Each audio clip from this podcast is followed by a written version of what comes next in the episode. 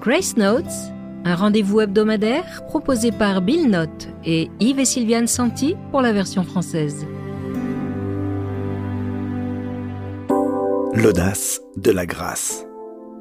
Nous frémissons pour des choses qui se sont passées il y a longtemps, des souvenirs si nets et si précis que nous rougissons chaque fois que nous les évoquons. Il s'agit peut-être d'un commentaire stupide dans une foule, d'une insulte que nous avons lancée sans jamais oser la retirer. Peut-être l'esprit s'accroche-t-il à une ancienne relation où l'amitié, la fidélité ou la confiance se sont transformées en amertume, telle la rouille.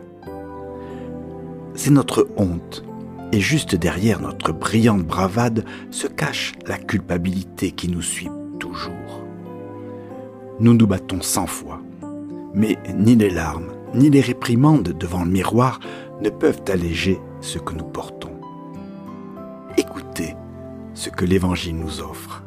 Dieu, dans sa grâce, nous redresse gratuitement à ses yeux. Il l'a fait par l'intermédiaire de Jésus-Christ en nous libérant du châtiment de nos péchés. Car Dieu a présenté Jésus comme le sacrifice pour le péché.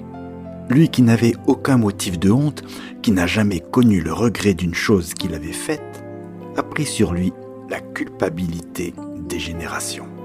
Pour la joie qui lui était réservée, il a enduré la croix, méprisé l'ignominie et s'est assis à la droite du trône de Dieu. Seule une grâce immense, pleine d'audace, pouvait soulager le fardeau de notre dos et nous libérer de la tyrannie de la honte.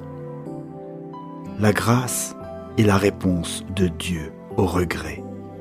La honte peut prendre fin le blâme peut cesser. Embrassez sa grâce et ne la lâchez pas.